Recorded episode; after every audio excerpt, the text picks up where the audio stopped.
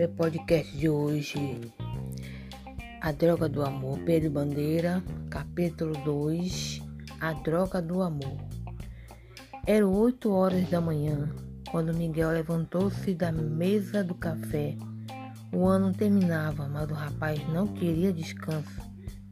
Tinha de manter-se ocupado, preparando a nova vida que a partir de agora estava decidido a levar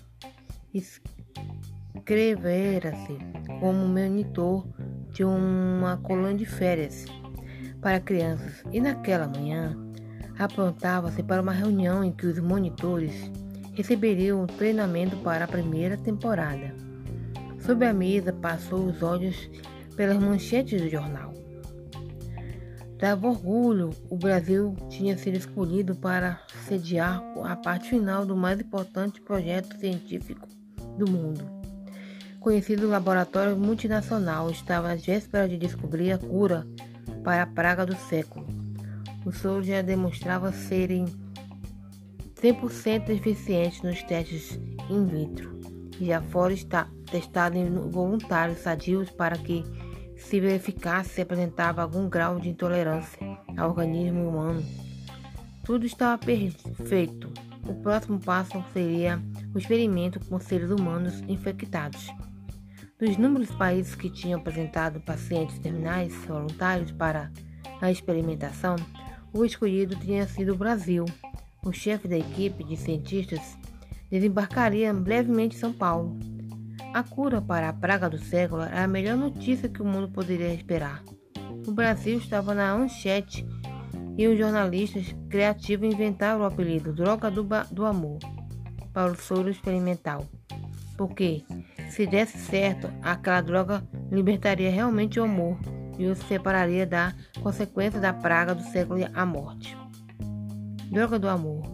Amor tem a ver com a vida, não pode trazer a morte junto, pensou o rapaz. Que nome bem achado. Lembrou-se destas palavras do seu professor de biologia. Amor é vida, não é morte. Amor produz vida, traz a felicidade, move o mundo, não se pode destruí-lo.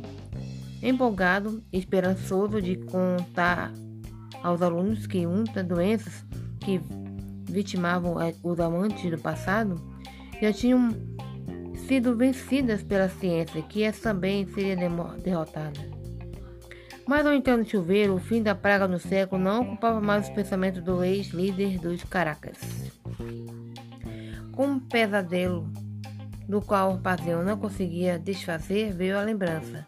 A última reunião dos Caracas e a dolorida lembrança de Magre. Ah, Magre, Magre, Magre. Como eu vou conseguir viver sem você ao meu lado? Você está em Nova York. Quando voltar, será que vai compreender o que eu fiz?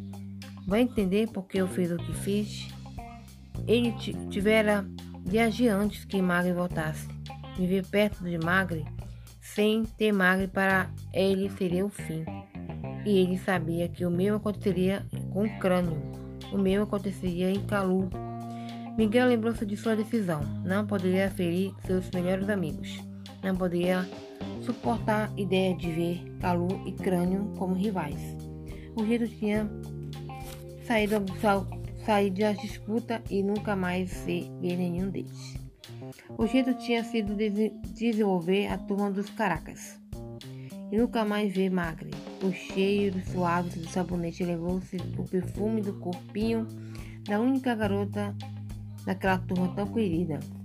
Um gostoso perfume do banho, do sabonete, de shampoo, resolveu o ambiente quando Magre voltou ao quarto enxugando-se. O inverno nova-iorquino não entrava no apartamento, muito bem aquecido no hotel e o vapor do banho quente tomava tudo ainda mais aconchegante. Na frente do espelho, acariciando lentamente os longos cabelos com toalha felpuda, magra, examinou-se. Bom, eu não engordei, mas já estou grande demais para ginástica olímpica. Aquela ucraniana é uma anãzinha e a azerbaijana parece um pássaro. Tem também a americana aqui. Ah, mas eu não posso decepcionar a dona Yolanda. Ainda nua, magra sentia-se sensual, quentinha do banho, como um pouco de preguiça. Examinou-se, imaginou-se, lembrou-se dos caracas, dos seus queridos caras. Ao lado estava a bandeja do breakfast abandonada, café, leite, chocolate, ovos fritos e bacon, tudo já frio. Havia grefe fruit e quatro bananas e as chiquitas, muito raras e muito caras nos Estados Unidos, uma delas muito pequena mesmo. Esse é o chumbinho, pensou, rindo ao lembrar-se do querido caçula dos caras, mais outros, me outros três, Miguel, Calu e. Ah, os três caralhos. Os três caras. Que saudades. Aponta seu dedinho, tocou delicadamente cada uma das três bananas maiores. Qual deles? Ai, qual deles? Os três são tão. são tão. Eu devo decidir escolher? Como escolher? Crânio, ele é tão. Ai, crânio, mas Miguel. Se não fosse ele, eu e Calu. Ai, como você é lindo. Calu, todos vocês me querem. Eu sei que me querem. Hum, eu queria agora sentir perto de mim este aqui. Maga escolheu uma das bananas e devagar, nua, no meio do quarto, começou a descascá-la. Calu com, espremeu o tubo de pasta de dente sobre a escova. Levantou seus olhos e encarou-se no espelho. A briga que dissolvera os caras pesava demais. Mas foi assim melhor. Eu não aguentava mais. Lembrou-se da reunião, a última reunião no esconderijo secreto da turma do Caras o forro do vestiário do colégio Elite. Tudo deveria estar resolvido depois da briga, mas no fundo de sua alma, Calu sentia-se que estava resolvido. Os caras não existem mais. E eu, a magre, eu ainda não aguento. Calu fechou os olhos como se dentro das próprias pálpebras estivesse vendo aquele rostinho. Eu amo você, magre desesperadamente. Lá estava ele no espelho, ouvindo suas próprias confissões. Como posso manter o equilíbrio perto dela? A gente vive se metendo nas maiores confusões, enfrentando perigos, e ela sempre ali corajosa, alegre, carinhosa com todos nós. E eu? Seu rosto bonito refletia-se no espelho, aquele rosto que derretia tantas garotas. Calu era um ator teatro, comerciais de televisão, as meninas reconheciam toda hora. Olhava para ele como se fosse algum deus no Olimpo. Não enxergava como pessoa, como gente, tantas garotas que o cercavam, insinuando-se, cada uma querendo ficar com ele pelo menos uma vez. Ficar, ficar, ficar com Magre? Ah, com Magre eu quero ficar. Se é estar, permanecer, parecer continuar. Viver com ela, não dá para viver sem ela. Calu sentia-se só, mesmo sabendo que qualquer garota do colégio elite daria tudo para ficar com ele. Ficar com quem? Com os semideus? Que eles imaginam? Que elas idealizam mais que não sou eu? Ou ficar comigo como pessoa, que eu sou um ser humano, alguém de carne, osso e sangue, que tem esses momentos de fragilidade, que quer carinho que tem carinho para dar. Eles só querem o ouído. Mas Maga é diferente, ela sabe quem sou eu. Ela me conhece, só ela poderia me compreender, me acolher como eu sou. Mas ela, ah, Maga, uma lágrima quente e escorreu pelo rosto do autor dos caras. A gaitinha estava muito muda, o crânio soprava tão delicadamente que a música só acontecia dentro do seu espírito. Deitado na cama, não conseguia deixar de repassar na memória última reunião dos caras. Crânio tinha chegado bem antes da hora marcada e subira ao forro do bestiário do colégio elite sozinho.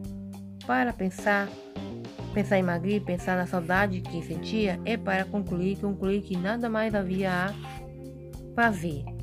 A sensibilidade do gênio dos caras lia na expressão de Miguel, na expressão de Calu, mesmo fogo que ele sentia queimar-lhe por dentro. E aquele dois feridos amigos eram as duas últimas pessoas no mundo de quem ele gostaria de ter ciúme. Mas como poderia suportar a ideia de Magre ter ser de outro, ainda que fosse de daqueles dois, dois amigos mais queridos do que irmãos, Calu e Maguel, sorriu amarelo ao imaginar que pelo menos Chubinho estaria fora. Chubinho era ainda muito novo para ele. Magre era apenas uma querida irmã mais velha. Magre, você ama a humanidade. Ama Miguel, ama Chubinho, ama Calu. E sei que você me ama. Você daria a vida por qualquer um de nós. Mas quando a mim, quando a mim, ah, você demonstra um carinho que sei lá e muito mais.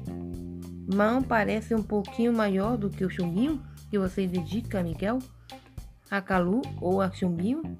Lembrou-se do que pensara mais antes daquela, antes daquela reunião decisiva. Não aguento. Não aguento mais, tenho de acabar com tudo isso. Com tudo isso. Mas agora, depois da reunião, depois que ele tinha agido para acabar com tudo isso, a solução amargava de a alma. Magre. Crânio derramou suas lágrimas anteriores na música muda, que seu espírito acompanha ao soprar inaudivelmente a gaitinha.